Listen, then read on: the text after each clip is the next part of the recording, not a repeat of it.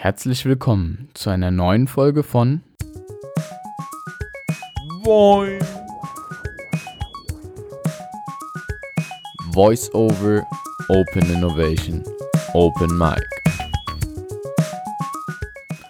Es muss nicht immer der große Innovationspaukenschlag sein. Das Gros der Innovation sind inkrementelle und kontinuierliche Verbesserungen. Um hierbei erfolgreich zu sein, ist ein fundamentales Verständnis über Innovationsprozesse essentiell. Dieses sollte nicht nur einer ausgewählten Gruppe von Personen zur Verfügung stehen, sondern in der gesamten Gesellschaft und im gesamten Unternehmen etabliert werden. Zu Gast im Podcast ist Manuel Scharf, Head of Innovation von Ars Medium. Er stellt uns die Methode des Innovation Competition vor und gibt Tipps, wie man kontinuierlich Innovationsreize setzen kann. Ja, hi Manuel. Ich freue mich riesig, dass du heute Gast unseres Podcastes bist und freue mich, dass du als Head of Innovation bei Art Medium da bist. Bist Experte im Bereich Innovation, Innovationsmanagement, Produktentwicklung. Aber an der Stelle würde ich dich am liebsten einfach mal sprechen lassen. Was ist denn Ars Medium, beziehungsweise was macht Ars Medium und was ist deine Rolle als Head of Innovation? Hallo Lars, ich freue mich auch. Vielen Dank, dass wir uns äh, die Zeit nehmen können, hier ein bisschen uns auszutauschen. Ja, vielleicht zu meiner Person. Mein Name ist Manuel Scharf. Ich werde dieses Jahr äh, unrühmliche 40 Jahre alt. Man mag sich kaum vorstellen. Ähm, bin jetzt seit gut anderthalb Jahren bei Asmedium, habe davor ähm, Telekommunikationshintergrund, war elf Jahre lang bei so einer äh, deutschen Telekommunikationsfirma, die ist äh, im Hintergrund blau, dann können sich die meisten vorstellen, was, was damit gemeint ist. Ähm, genau, Rolle, beziehungsweise fangen wir anders an, fangen wir mit As Medium an. As Medium ist eine, ist eine Digitalagentur, die es mittlerweile seit über 20 Jahren im deutschen Markt gibt, ähm, ist eigener geführt, also nicht von außen irgendwie beeinflusst, sondern wir tun das, ähm, was wir für richtig halten, mit den Kunden oder den Partnern, die wir für richtig halten, was ich als sehr relevant erachte. Ähm, Im Wesentlichen gliedert sich die Agentur in drei wesentliche Kernbereiche. Das ist einmal Brand, also alles, was um Markenentwicklung, Markenbegleitung und dergleichen passiert, Performance, ähm, das ist vor allem das aktive Kundenbetreuen aus der Konzeption, aus der Usability und dem Bereich Content. Und ich bin da so ein bisschen ja, eine Sonderlocke in Anführungsstrichen ähm, mit dem Innovations- und Produktethema. Und ähm, im Prinzip würde ich die Rolle als dreigeteilt ähm, beschreiben. Der eigentliche originäre Zweck ist natürlich in so einer Agentur mit klassischen digitalen Dienstleistungen sich strategisch ein Stück weit anders auszurichten. Heißt, Dinge, die man für Kunden, für Partner entwickelt hat, so skalierungsfähig zu machen, dass man sie letztendlich auch einem anderen und weiteren Publikum anbieten kann. Ähm, der zweite Teil ist natürlich, ähm, ohne Innovation, und das ist ja so ein Stück weit unser Thema, herrscht natürlich auch innerhalb einer Agentur Stillstand. Das heißt, da gilt es natürlich auch intern so ein Stück weit, ähm, Prozesse mit zu begleiten, neu zu definieren.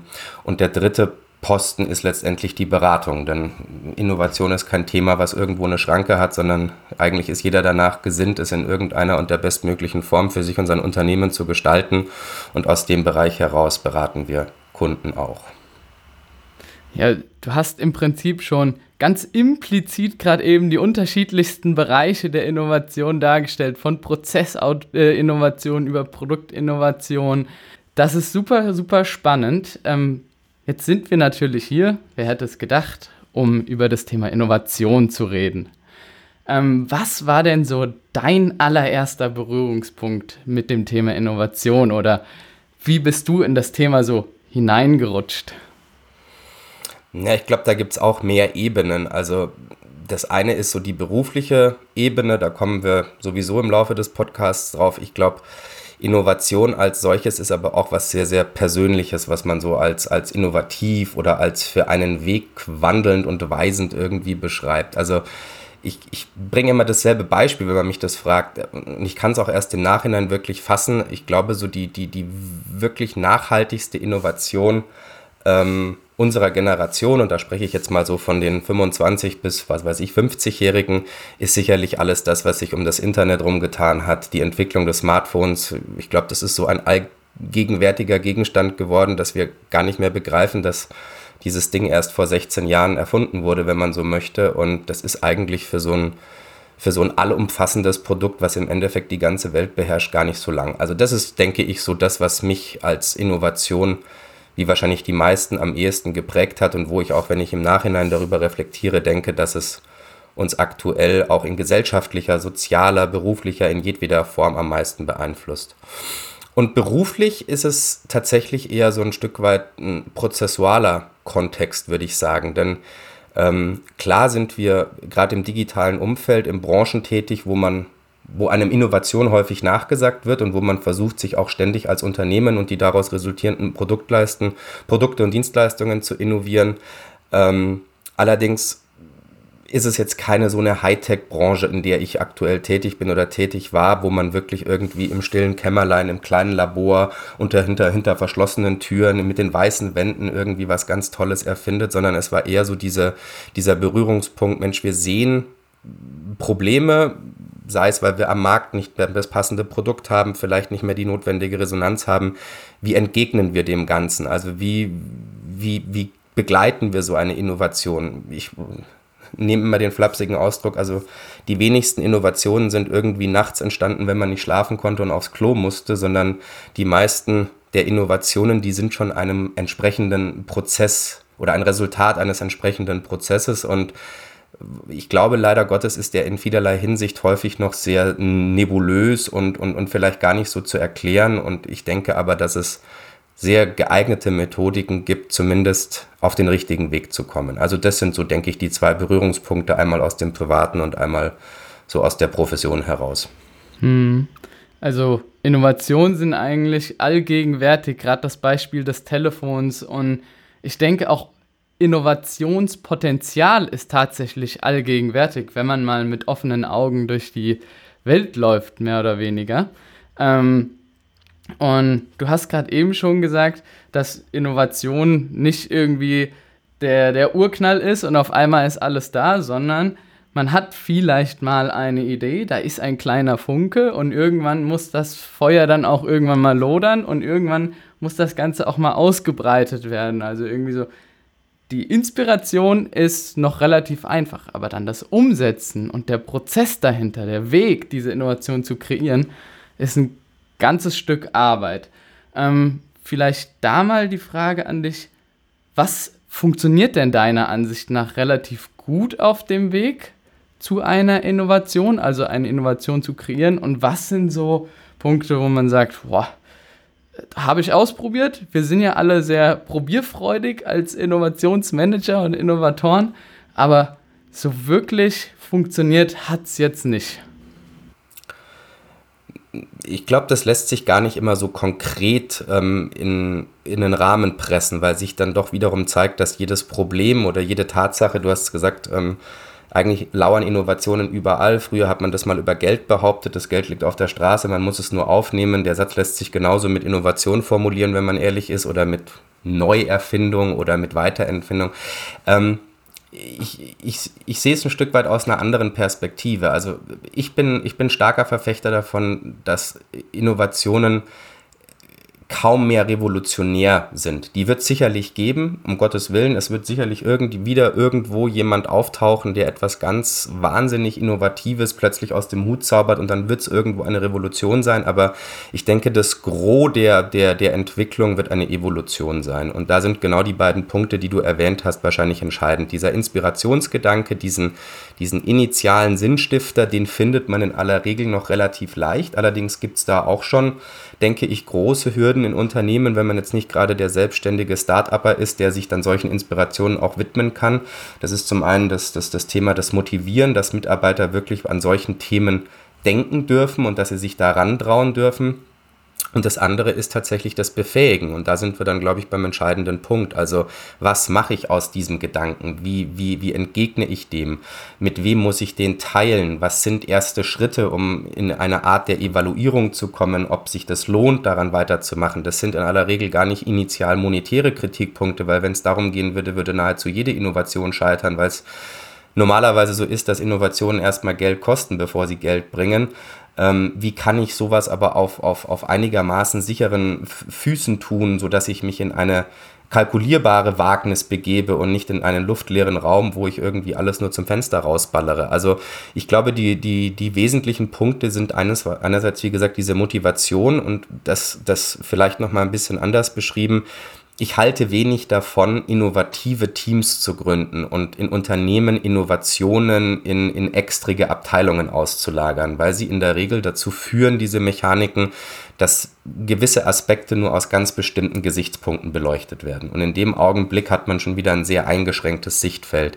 Ich bin großer Freund davon eigentlich, und das sage ich immer mit, mit, mit aller Wertschätzung und ohne Despektierlichkeit, theoretisch muss in einen Innovationsprozess vom Hausmeister bis zum Geschäftsführer jeder involviert sein. Natürlich jeder auf seine Art, jeder mit seinen Möglichkeiten, aber es darf da keine gedanklichen Sperren geben. Und die Gefahr ist einfach, wenn ich jetzt ein Team gründe und sage, ihr müsst super innovativ sein, das sind meinetwegen fünf Leute, auch im besten Fall sogar noch unterschiedlichen Kerndisziplinen heraus, dann werden die in aller Regel am Anfang mit sehr freien Zügeln gelassen und irgendwann merkt man nach einem halben, dreiviertel Jahr, ach Mensch, die kosten Geld, da muss ich mal ein bisschen Druck drauf bringen, dann werden irgendwelche Timings gesetzt und dann ist das in aller Regel zwar nicht falsch, aber schon der erste Todesstoß einer jedweden Innovation. Also da ist eine, da ist eine komische intrinsische Druckmotivation oder Drucksituation aufgebaut, die gar nicht notwendig ist. Deswegen ist es für mich ein breiteres Thema, ein unternehmensweites Thema, was viel in dem Bereich der Unternehmenskultur, in der Befähigung der Mitarbeiter und der Motivation der Mitarbeiter einfließt. Und ich glaube, da sollte man,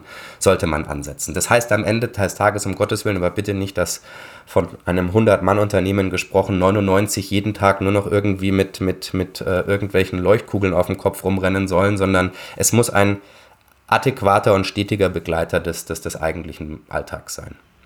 Ja, sprich, wir können schon mal mitnehmen, ähm, einmal eine Aktion zu starten und sagen, ihr fünf Leute, ihr kümmert euch jetzt um was Neues. Das ist eine Sache, die könnte gegebenenfalls zu einem höheren Misserfolg führen, als zu sagen, wir als Gemeinschaft versuchen Stück für Stück eine Kultur aufzubauen, versuchen mal gemeinsam etwas Neues zu starten, ähm, auch Dinge auszuprobieren. Ähm, was auch sehr, sehr spannend ist, wenn man genau so eine Gruppe erstmal, so ein Innovationsteam oder Innovationshub aufbaut, was so ein bisschen ausgelagert ähm, ja, für Inspiration sorgt oder sich äh, da, da, da, agiert, ähm, bauen wir eigentlich genau diese Silos ja wieder auf, die wir für Innovation gar nicht gebrauchen können, weil Innovation früher oder später muss im ganzen Unternehmen ankommen. Und das ist ein sehr, sehr spannendes Thema und ein guter Tipp, den du uns da, glaube ich, mit, mitgibst. Ähm, du hast uns ja noch eine kleine Methodik mitgebracht, beziehungsweise ihr bei Ars Medium ähm, habt da was entwickelt. Ähm, das trägt den Namen Innovation Competition. Kannst du uns dazu mal ein bisschen was erzählen ähm, und vielleicht auch erläutern, wie das auch die Ansatzpunkte, die du gerade erläutert hast, aufgreift?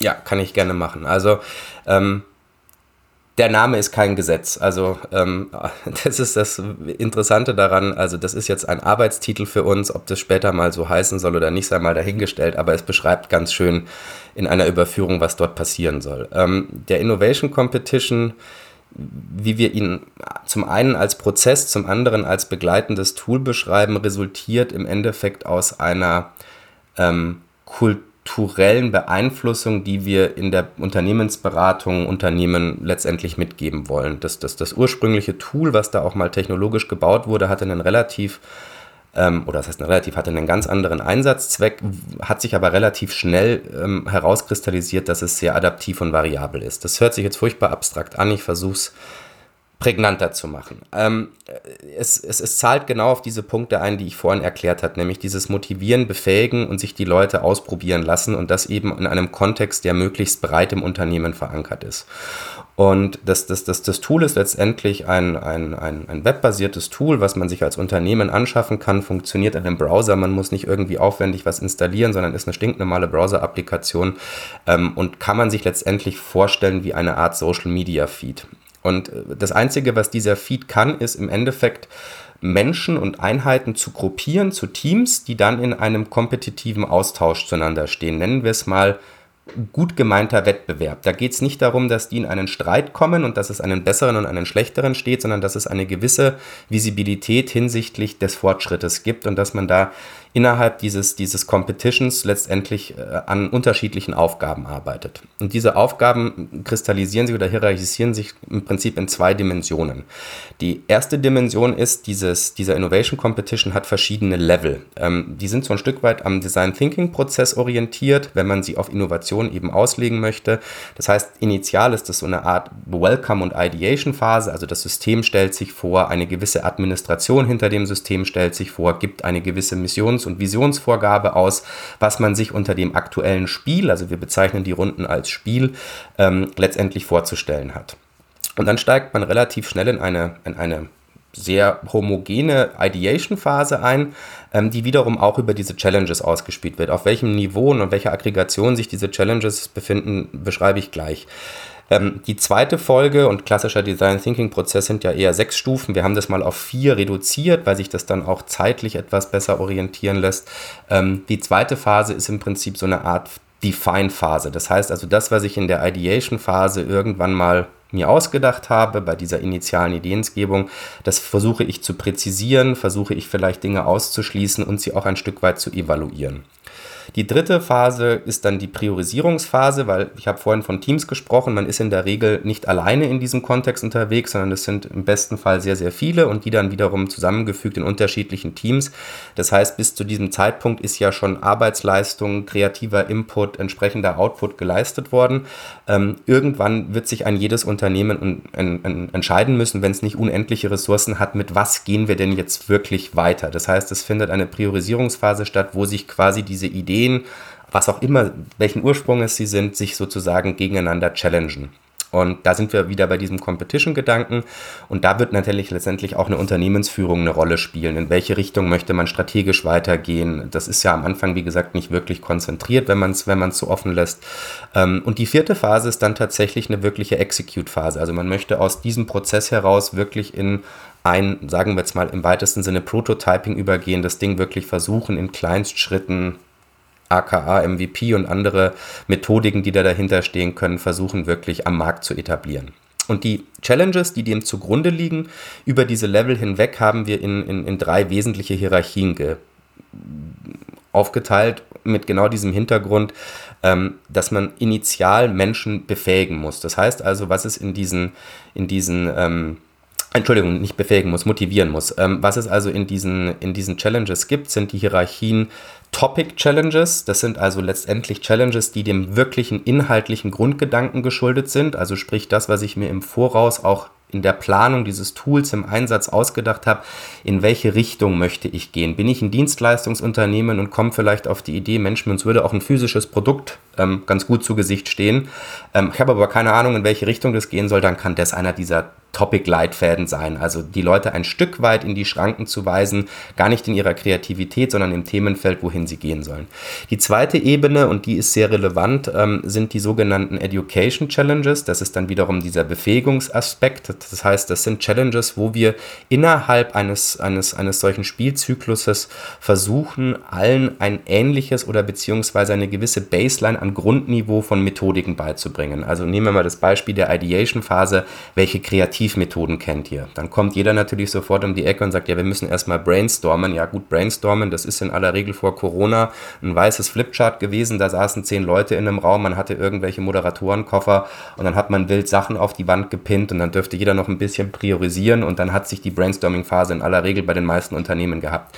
Da gibt es einen Blumenstrauß von Dutzenden weiteren Methoden, die sich für ganz unterschiedliche Einsatzzwecke ähm, eignen, die man einfach in diesen Kontexten vorstellt. Ganz multimedial medial, das ist auch kein Frontbeschallungsunterricht, das können Videotutorials sein. Da gibt es Menschen, die können das viel besser erklären wie ich oder wie andere, ähm, wo man diese Dinge einfach den Leuten nur zugänglich macht. Heißt also, du hebst letztendlich die gesamte Belegschaft auf ein gewisses höheres Niveau, was den Zugang zu solchen Methodiken angeht. Und die dritte Ebene dieser Challenges sind die sogenannten Fun Challenges, wie wir sie bezeichnen. Die dienen tatsächlich nichts anderem als dem Spaß, weil da sind wir wieder auch nur ein Stück weit im Schulterschluss bei dem Thema der Motivation. Wenn das alles keinen Spaß bringt, wenn ich da äh, nur diesen originären Arbeitssinn dahinter sehe, dann wird sich das relativ schnell abstumpfen, so zumindest unsere Erfahrung. Und dann geht es vielleicht wieder in so einen gewissen Alltagstrott über. Und das sollte in diesem Rahmen nicht passieren. Da hat uns natürlich Corona auch einiges an Herausforderungen mitgebracht, weil früher waren so Fun Challenges vielleicht mal auch angelegt, geht abends mal zusammen ein Bier trinken oder kocht gemeinsam was. Das musst du natürlich irgendwo versuchen, in den digitalen Raum zu übertragen und das im besten Fall nicht so abgedroschen wie macht mal eure Mittagspause gemeinsam und macht einen Teams-Link auf, weil das ist dann nach dem dritten Mal auch eher ja, weniger förderlich als, als, als vielleicht hilfreich. Und über diesen Prozess dieser Challenges und dieser auf der, auf der horizontalen Achse, wenn man sich es vielleicht so vorstellen möchte, dieser, dieser verschiedenen Level, versuchen wir uns dem Thema Innovation eben prozessual zu nähern. Und im besten Fall hast du als Outcome oder als Output am Ende wirklich viele, viele gute Ideen, die durch die Methodiken, die dann auch zugrunde gelegt sind in den verschiedenen Phasen, auch einer entsprechenden Evaluierung unterlegen sind. Da geht es dann um sowas wie einen Businessplan zu erstellen. Äh, je nach Heterogenität der Teams, da sitzen vielleicht nur Konzepter, Designer und Techniker. In aller Regel sind die in ihrer originären Arbeit oder Aufgabe nicht dafür verantwortlich, Zahlenkonstrukte hinter irgendwelche Ideen zu spinnen. Aber genau dieser Blick über den Tellerrand hinaus ist eben entscheidend dass Positionen aus unterschiedlichsten Bereichen sich auch mal zumindest ein Stück weit mit den Themenfeldern der anderen ähm, auseinandersetzen und somit ist auch die Effizienz aus unserer Perspektive heraus wesentlich gesteigert. Ähm, Du hast aber Seiteneffekte und die sind meines Erachtens nicht zu unterschätzen, weil wenn wir diese Innovation nicht erzwingen wollen, kann es dir passieren, dass du solche Runden durchläufst und nach fünf Monaten im schlimmsten Fall feststellst, Mensch, da ist nichts rausgekommen, was wir wirklich verwenden können. Und da greifen die Zahnräder der anderen Challenges. Also gerade diese Fun-Challenges zahlen natürlich auf das Thema Kultur und andere Dinge ein. Also auch da wirst du für einen gewissen besseren Resonanzgrad in der Belegschaft gesorgt haben, was, glaube ich, generell relevant ist, gerade zu Corona-Zeiten.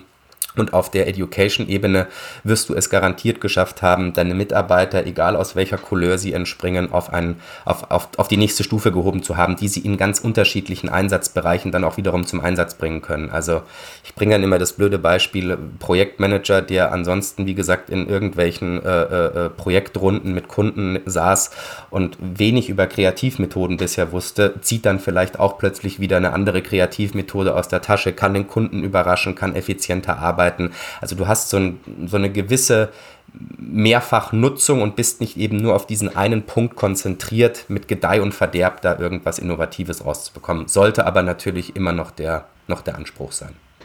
Das ist ganz schön. So nehmt ihr nämlich auch den Druck, unbedingt was erzeugen und produzieren zu genau. wollen. Jetzt haben wir da natürlich so eine, das Wort Competition auch inkludiert. Wie greift ihr denn diesen Aspekt auf? Gibt es zwischendurch ein paar Punkte? Gibt es am Ende was Tolles zu gewinnen genau. für die beste Idee? Wie, wie habt ihr das denn integriert? Also es ist, es ist, es ist, es ist relativ individuell. Das Bepunktungssystem gibt es, das ist im Prinzip dieser vorhin angesprochene Social Media Feed, wo die Teams wirklich diese Transparenz haben, was machen die Teams zum einen und wie bewertet man sie sozusagen untereinander. Das muss man ein Stück weit mit Vorsicht genießen, es soll ein gesunder Wettbewerb sein, kein ungesunder. Das heißt, in der Regel haben alle Teams die Möglichkeit, jeglichen Punktestand zu erreichen. Nichtsdestotrotz zeigt es, ähm, so ein bisschen, wie viel andere vielleicht gemacht haben und soll wiederum so ein bisschen unter der, unter der Schwelle des Radars so ein bisschen motivieren, ach, wenn jetzt andere 500, 600 Punkte vor mir sind, dann liegt es nicht daran, dass sie besser sind, sondern dass sie vielleicht gerade mehr Zeit hatten oder vielleicht noch mal eine halbe Stunde abends dran gehängt haben. Das kann also so ein bisschen eine zusätzliche Motivation sein. Und die grundsätzliche Incentivierung, die kann mannigfaltig sein. Also das hängt vom Unternehmen ab, was es das einsetzt. Du kannst dann natürlich Goodies und Incentives vergeben, jedweder Couleur. Also sprich, ist ist die Idee wirklich bis zur Marktreife durchdrungen. Da könntest du je nach Konstellation von Beteiligungen sprechen, von irgendwelchen äh, Benefits auf monetärer Ebene. Du kannst ähm, äh, vielleicht, also was wir immer versuchen, ist es eben nicht zu sehr auf das Monetäre zu drücken. Du kannst irgendwie soziales Engagement zum Beispiel darüber als Incentive sehr gut ausgeben. Also Team, das erfolgreich ein Level absolviert hat, kriegt einen Tag karitativ zur Verfügung gestellt, ähm, im Sinne von, meldet euch bei einem SOS Kinderdorf und streicht deren Turnhalle neu oder irgend sowas, was eben im Endeffekt auch wieder mehr auf so ein Stück weit diesen Zusammenhalt und dieses Team abzielt und nicht darauf, dass jetzt jeder einen Tag extra Urlaub bekommt, was sicherlich auch geht und wo sich sicherlich auch viele drüber freuen, aber wo dann in aller Regel auch wieder die Wege eher auseinandergehen als zusammen. Also wie gesagt, liegt auch ein Stück weit, wir begleiten das ja wie gesagt gerne als Prozess, wo wir auch mit Rat und Tat zur Seite stehen, aber wenn da jetzt jemand eine super Idee hat, dann ist die völlig systemimmanent. Das hat nichts mit dem System zu tun, du kannst diese Goodies auch anderweitig natürlich deiner Belegschaft zukommen lassen. Wie viel Zeit muss man denn für so eine Innovation Competition mitbringen? Also, was denkt ihr, wie lange sowas, sowas dauert oder eurer Erfahrung nach? Also ich glaube, es ist von zwei wesentlichen Faktoren gedrungen. Ähm, ich habe vorhin erwähnt, das soll nicht sein, was den Arbeitsalltag einer, einer, einer Belegschaft zu 100 Prozent ausfüllt. Also ich finde, ein gesundes Maß sind so ein bis zwei Stunden in der Woche, wo sich ein jeder um sowas bemühen darf und die sollten auch von Unternehmensseite her dafür freigeräumt sein. Und das sollte im besten Fall für jeden auch flexibel einteilbar sein, weil man kann auch sehr autark an solchen Dingen arbeiten. Wenn ich mir jetzt Tutorials anschauen möchte oder was auch immer, dann brauche ich da nicht alle fünf gleichzeitig, sondern das kann ich auch mal für mich tun, kann vielleicht den anderen sagen, das Video lohnt sich oder es lohnt sich nicht. Also was ich damit zum Ausdruck bringen will, es bringt wenig, wenn man irgendwie Freitag 16 bis 18 Uhr den Leuten freiräumt, weil da werden die wenigsten Lust haben. Sollte sich also irgendwie flexibel ins Zeitgefüge des Wochenplans ein, einphasen lassen. Und der zweite Faktor, der den zeitlichen Aspekt bedingt, ist natürlich, welche welche initiale Mission ich ausgebe. Also wenn ich jetzt mit 500 Leuten sage, ich rufe einen riesen Wettbewerb über das Unternehmen aus, dann ist es sicherlich kein Prozess, der in einem Monat abgearbeitet ist und ich bin mir sicher, am Ende des Monats habe ich alle auf einem höheren Skill-Level, alle sind super motiviert und ich habe noch 13 wahnsinnige tolle Produktideen. Das wäre fernab jeder Realität. Ich, ich, ich neige oft dazu, dass der erste Schritt etwas länger dauert. Also ich gehe mal so von von einem Quartal ungefähr aus, bis man sich wirklich im Klaren ist, wie man seine eigentliche Idee, wohin man möchte, in dieses System sozusagen gebracht hat, die Level aufgesetzt hat, die, die, die entsprechenden ähm, Challenges gestellt hat, ob jetzt durch uns oder selbst, das ist auch jedem selber überlassen. Ähm, und dann ist es, ist es, denke ich, ein, ein recht kurzweiliger Prozess, weil in dem Augenblick, wo es, wo es zu lang dauert, wo man auch zu viel Leine, um es mal böse zu sagen, lässt, umso eher versandet sowas auch wieder. Also so ein Level darf zwischen ein und zwei Monaten dauern. Und da sind dann in der Regel, schätze ich, so zwischen 10 und 15 Challenges pro Level zu, zu erarbeiten. Aber wie gesagt, alles, alles möglich. Nichts ist ein Muss an dieser Stelle. Nur die Häppchen müssen diese Größenordnung natürlich besitzen, dass sie, dass sie ähm, in diesen ein, zwei Stunden in der Woche, die ich für sinnvoll erachte, auch wirklich abgearbeitet werden können. Also wenn du da eine Challenge drin hast und du willst irgendwie, weiß ich nicht, ähm, Bergsteigerklamotten innovieren, ähm, dann wird es in einer Challenge schwierig werden. Also da liegt auch wiederum die Kunst darin, diese Portionen so groß zu machen, dass man sie auch in dieser Zeit wirklich abarbeiten kann. Also ich könnte mir auf jeden Fall schon mal sehr, sehr gut vorstellen, mal an so einer Competition teilzunehmen. Ähm, ist ja im Prinzip auch wie ein etwas langgedehnter Hackathon, wo man mal als Team ja. zusammen eine Aufgabe bekommt, daran arbeitet und am Ende jetzt nicht in 24 Stunden oder 48 Stunden mit ganz tiefschwarzen Augen und komplett müden Körpern, der nur noch von Cola und Pizza ernährt wurde, ähm, auch ein Ergebnis produziert letzten Endes.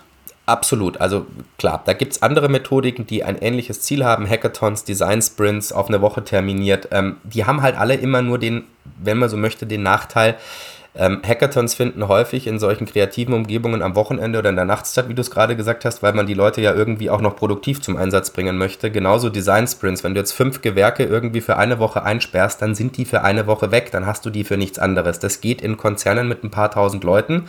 Das geht in kleineren Kontexten und auch gerade im Agenturbusiness mit ein paar Dutzend Leuten immer schwierig. Also das ist vielleicht so ein bisschen äh, der Unterschied, auch wenn die Methodiken, die dort gezeigt werden und das Vorgehen sehr analog ist, es lässt sich eben sehr begleitend ähm, initiieren und ist nicht immer dieses jetzt und ab dann und dann für fünf Tage und wenn dann nichts passiert, Mist und wenn es klappt, super. Also das ist vielleicht so ein bisschen der positive Aspekt unabhängig aller anderen Kriterien dabei.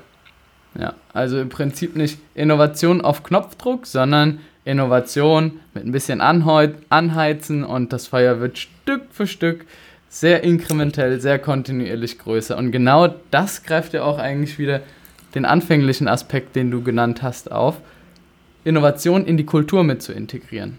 Und nicht Absolut. als Hammer einmal auf die Gesellschaft oder auf das Unternehmen drauffallen zu lassen. Genau, also so natürlich im Best Case die Theorie, man wird auch in solchen Prozessen merken, dass dann manchmal auch wieder irgendwo der Schuh drückt und man vielleicht Dinge nachjustiert. Aber das ist, glaube ich, das, wie wir alle mal irgendwann das Laufen gelernt haben, wie wir irgendwann das Sprechen gelernt haben, wie wir irgendwann das Essen gelernt haben. Ich hoffe es zumindest für die meisten Kinder. Ähm, das ist ein stetiger Prozess und äh, du wirst am Anfang Usain Bolt mit drei Jahren wahrscheinlich noch nicht herauskristallisiert haben, dass er der schnellste Läufer der Welt wird, sondern das hat sich dann ergeben und ähm, ich bin großer Freund von diesen ganz natürlichen Dingen, die aus dem Alltag ähm, häufig ganz selbstverständlich erlebt werden, dass man die auch in irgendwie in irgendeiner Form in seinen Berufsalltag überträgt. Also dieses, dieses teilweise sehr altertümliche, patriarchische, du genau das, du genau das und wenn du was anderes machen willst, dann drei Jahre Entwicklungsprozess. Ähm, alles natürlich immer in Rahmen und in Maßen, aber wir prägen häufig auf der sprachlich-kognitiven Ebene so Dinge wie Fehlerkultur und probiert euch aus und nichts kann man falsch machen, aber das dann tatsächlich mal in eine Methodik zu überführen, die dem Ganzen auch adäquat gerecht wird und nicht einfach nur entweder totales Chaos produziert oder auf der anderen Seite extreme Frustration, das ist das, ist das Charmante an dieser, an dieser Vorgehensweise. Dann an der Stelle schon mal vielen, vielen Dank für diesen super spannenden und informationsreichen Podcast. Ich fasse mal zwei, drei Punkte zusammen, die so aufgekommen sind. Einmal, Innovation liegt auf der Straße, man muss sie nur aufheben. Das ist ein ganz, ganz toller Satz, den ich von dir gehört habe. Ähm, Finde ich super spannend. Dann, wir müssen dürfen, Zeit dafür haben, wir müssen Leute befähigen, also auch können und wir müssen Dinge auch evaluieren, Feedback bekommen, Rückmeldungen bekommen für alles, was wir machen. Und zu guter Letzt haben wir im Prinzip diesen Dreiklang von einem schönen Innovationsprozess aus Ideation, Ideen generieren, dann diese Ideen definieren in der Define-Phase, priorisieren, was sind denn eigentlich die besten Ideen und letzten Endes dann auch umzusetzen in einem Prototypen. Und das alles vielleicht in einer kleinen, spaßigen Challenge, wo man sich auch mal mit anderen messen kann, ähm, ist, glaube ich, ein sehr, sehr attraktives Format. Ähm, ich würde dir vielleicht die zwei letzten Worte lassen. Ähm, was sind denn deine Tipps noch, um Innovationen möglichst erfolgreich geschehen zu lassen? ähm, da habe ich das Rad nicht neu erfunden. Ich habe gestern oder vorgestern erst wieder ein obwohl ich dem Unternehmen sehr kritisch gegenüberstehe, ein schönes Zitat des ursprünglichen Gründers von Starbucks gelesen, beziehungsweise kein Zitat, eine Tatsache. Ähm, der gute Mann hat 265 Investorenrunden gefahren, bevor er den ersten gefunden hat, der in seine Kaffeeidee Geld investieren wollte, sofern meine äh, vermeintliche TikTok-Quelle an dieser Stelle stimmt. Ähm, Ausdauer, Kontinuität, also es wird sich nicht wirklich erzwingen lassen. Ähm, es wird sich aber stetig verbessern lassen. Und wer den Atem nicht hat, an dieser Stelle mitzumachen, dem kann ich da auch keine Wunderpille in irgendeiner Form versprechen. Und das hat jetzt gar nichts mit dieser gerade skizzierten Methodik zu tun, sondern das glaube ich ganz grundsätzlich, was den Innovationskontext angeht. Wie gesagt, es gibt immer diese vier, fünf Leuchtsterne in einer Generation, die irgendwas raushauen, wo du dir gedacht hast, um Gottes Willen, wieso bin ich da nicht selber drauf gekommen? Ähm, ehrlicherweise, das sind meistens auch nicht deren erste Ideen gewesen, von denen wir dann am Ende so wahnsinnig profitieren oder unter denen wir vielleicht auch leiden, in Anführungsstrichen. Also das, das, das, das Wesentlichste ist Ausdauer und ich persönlich, und das ist sehr subjektiv, bin eben großer Freund von, von geführten Prozessen, die entsprechende Freiheitsgrade möglich lassen. Auch das wieder völlig unberührt von dieser Methodik, aber gerade wenn man sich häufig, und das ist in diesem Kontext auch der Fall, Situationen, Problemstellungen, Kontexten gegenübergestellt sieht, wo man am Anfang den Wald vor lauter Bäumen nicht sieht, dann hilft einfach eine gewisse Führung an dieser Stelle oder ein gewisses Festhalten an einer Methodik und das in der Regel führt auch zu entsprechenden Ergebnissen. Und sei es das Ergebnis, dass man feststellt, nach sinnhafter Prüfung, das war keine gute Idee, ich muss sie leider in die Tonne schmeißen, aber dann ist es am Ende aller Tage das viel zitierte oder der viel zitierte Ende mit Schrecken und nicht dieser für immer ewig währende Schrecken, der nicht aufhört. Vielen, vielen Dank für diese letzten Worte und für diesen wunderbaren Podcast, Manuel. Danke, dass du mit dabei warst. Vielen Dank auch dir.